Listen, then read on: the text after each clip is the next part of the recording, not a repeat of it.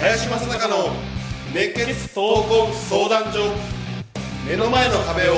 壊すヒント。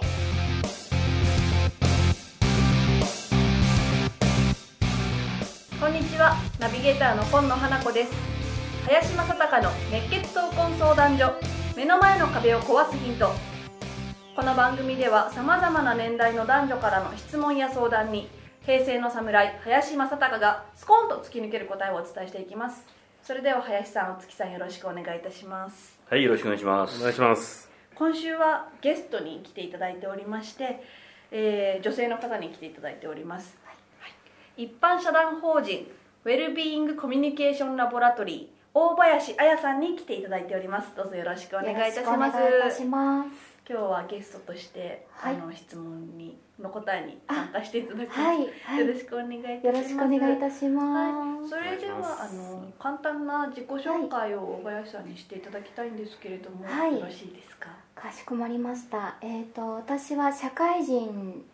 になった後に日本の職場の抱える問題をちょっと解決したいと思いまして、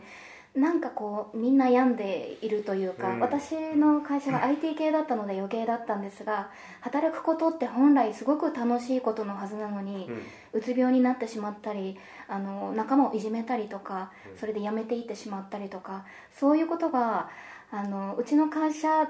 だけではなく多分日本中で起こっていることだなっていうことに思い当たりましてなんとかしなくちゃいけないと思ってもうほぼ体当たりで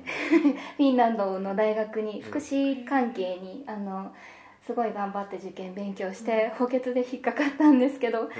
それでまあいろんなあの国っていうのはその人がすごく少ないのであの人を大事にして社会を盛り上げていこうっていう考えなのでそういう考えを、まあ、日本古来もももしかしたらそういうところがあったと思うんですが、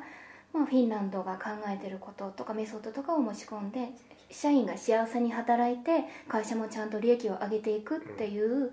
まあ、ことコンテンツをお伝えしています。今はよく言われるダイバーシティインクルージョンっていうのがものすごく得意分野で人を本当に生かすということなのでそれで、えー、と大体数千人から数万人の大企業様が多いんですが、えー、といろいろ入って一緒に悩んでやらせていただいています。コンテンツとかツール開発とかもしています。林さんとの出会い。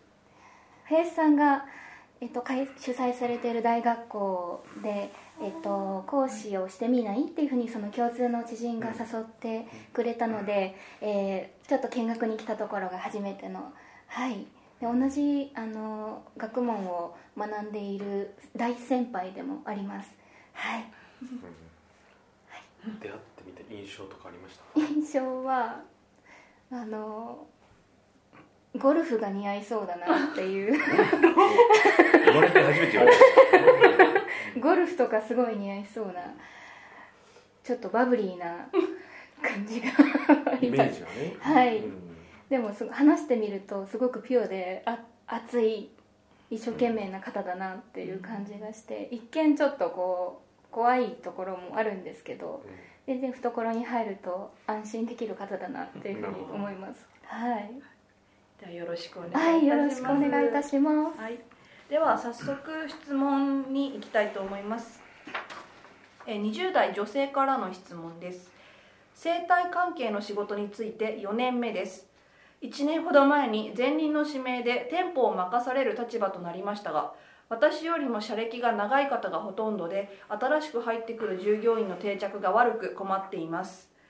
会社の方針で施術の教育などはマニュアル化されていてほぼ全員が教育時間をこなします。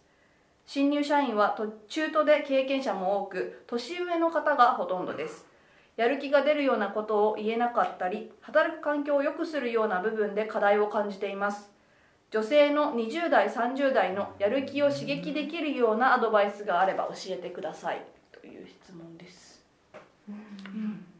じゃあせっかくだからせっかくだからやっぱり大林さん女性ですし、ねわかりました。あのうーんとですね。20代30代女性っていうふうにくくって考えると、うん。ミスを犯す可能性があるんですよね。うん。みんな一人一人違う人間なので、うん。その予測で20代30代女性ならこういう悩みを抱えているに違いないっていうふうに思って何かしてしまうと、結構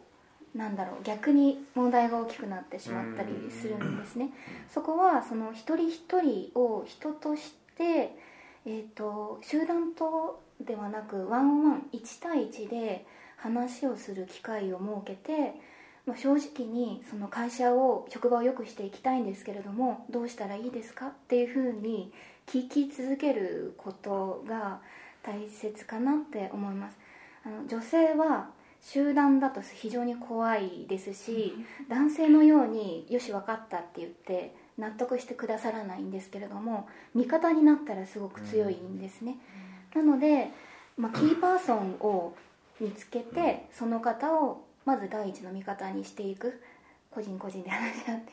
これはもう女性に限らずだと思うんですけれどもやっぱりその子として女性の問題というよりはその方として向かい合うのが大事かなと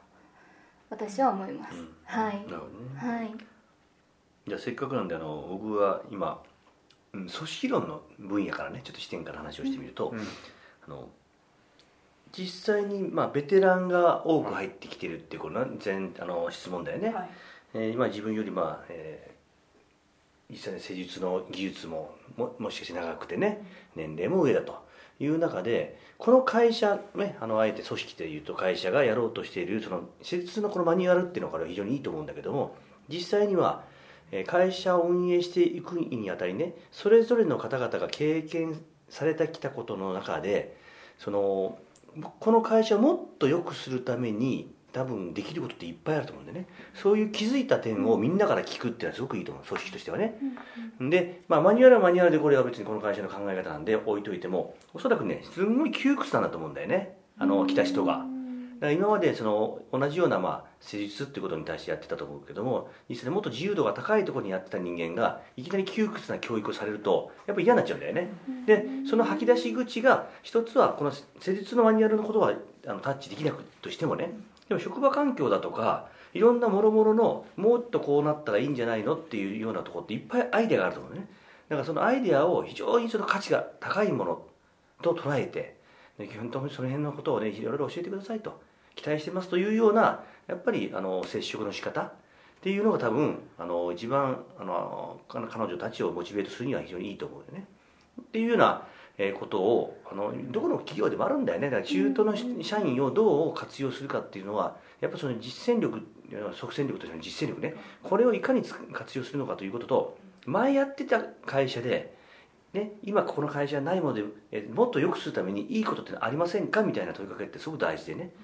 それを拾ってるだけでもね自分のその価値っていうかな。あここに来た価値ってこうなんだっていうふうに非常にその、えーどうかな容認されているようなイメージを持つと思うのね、まあ、そういったあのことを、まあ、問いかけてみるっていうのは非常に大事だと思うし、まあ、今この専門的にやってるのがまさに俊介なんでねその組織人事のうん。今僕自身よりも入ってるからね。彼が僕の56倍の実践を今うん。やってるわけなんで俊介はどう思僕も、えっと、このマニュアル化というのがすごく引っかかっていてかなり経験を積んだ方がもう一回マニュアルを落とし込まれるとななんとなくなんかこの会社のやり方でやんなきゃいけないんだなっていうふうに思ってしまうんじゃないかなって思うのが一つとあとそうですねこの店長の方が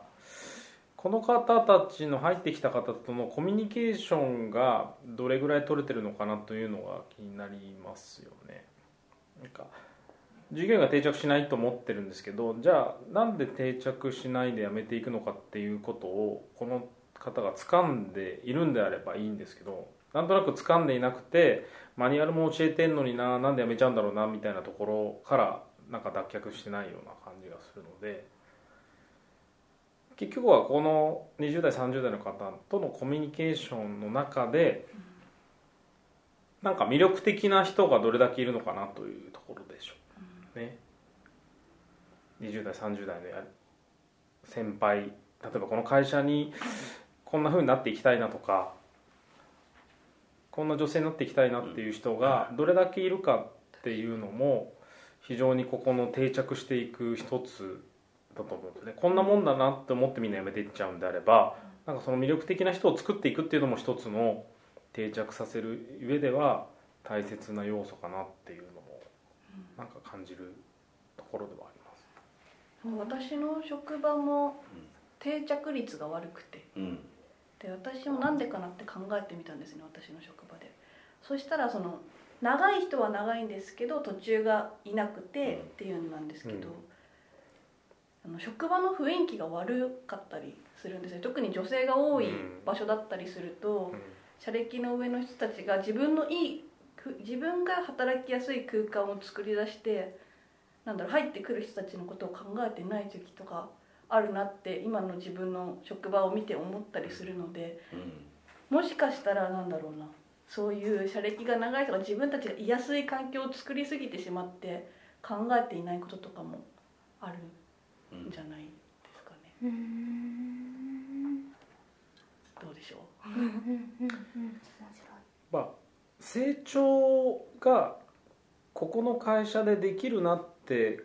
感じるのか、うん。感じないのかはすごく大きいかなと思うんですよね、うん。それを感じないと年上で経験されてる方だとじゃあ他行こうかなって簡単になっちゃうし、あここは私が積んできたキャリアをさらに活かせるしもっと成長できるなっていうことを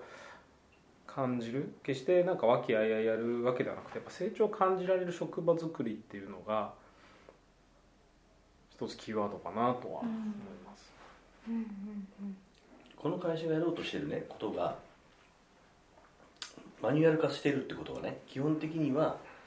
まあ誰に当たっても同じようなサービスが受けれますよっていうことがベースだと思うんでまあマクドナルドだよね。簡単に言うと。ということは少なくともサービスの質っていうのは高くはないはずなんだよ。うんサービスが高い。もしかしておおもてなしというレベルのサービスをもしするとすればマニュアル化できないんだよね。俗人性によるから、っていうことはそのサービスではないということなんですよ。でもレベルが高い人間が入ってくれば入ってくるほどその自分のその向上心だとか成長意欲それはキャリアパスってことを考えるわけです、でもじ3年後にはこうなっていたい。5年後には10年後にはっていうようなものを必ず掲げていかないとそのまあモチベーションそのものは維持できないということと会社も発展しないんだよね、だからその辺の、まあ、逆に言うとこの会社にとってはその次のステージに来てるのかもしれない。要は制度披露今までやってきたことは、まあ、し新人が入ってきてあるいは素人が入ってきて教えてこのぐらいにはなるっていうようなベースはあったとしてもある程度、えー規模が大きくなってくるとこの優秀な人間が入り始めるんだよね、そういう人間が入ってきたことによる疲労なんでだからマニュアルがうまく回ってないのかもしれない、うん。うん。うん、だからそういった、ね、会社の方向性も含めてあのこれから決めていくようなものだと思うし、逆に今こういう課題があるんであればこれを上長にちゃんと伝えた上で会社運営そのものもねあの念頭に置きながらこういったことをやっぱり向き合っていかないとなかなかこの組織っていうのは大きくは広がっていかないよね。いい過渡期だと思うね。そういう意味じゃね。成長段階ううんありがとうございました。林さん大月さん大林さんどうもありがとうございました。はいありがとうごございましありがとうございます。たこの番組ではリスナーの方々からいただくご質問を募集しています。自分の人生や日本社会のことなど林正孝に聞きたいことをどしどしご応募ください。ご質問はインターネットで熱血闘魂相談所と検索。すると Facebook のページがヒットしますのでそちらにアクセスしていただき、えーメッセージボタンをクリックして質問を送ってください。ポッドキャストの他にも YouTube でも聞けるようになりました。そちらも合わせてチェックしてみてください。皆様からの質問お待ちしております。それでは次回もお楽しみに。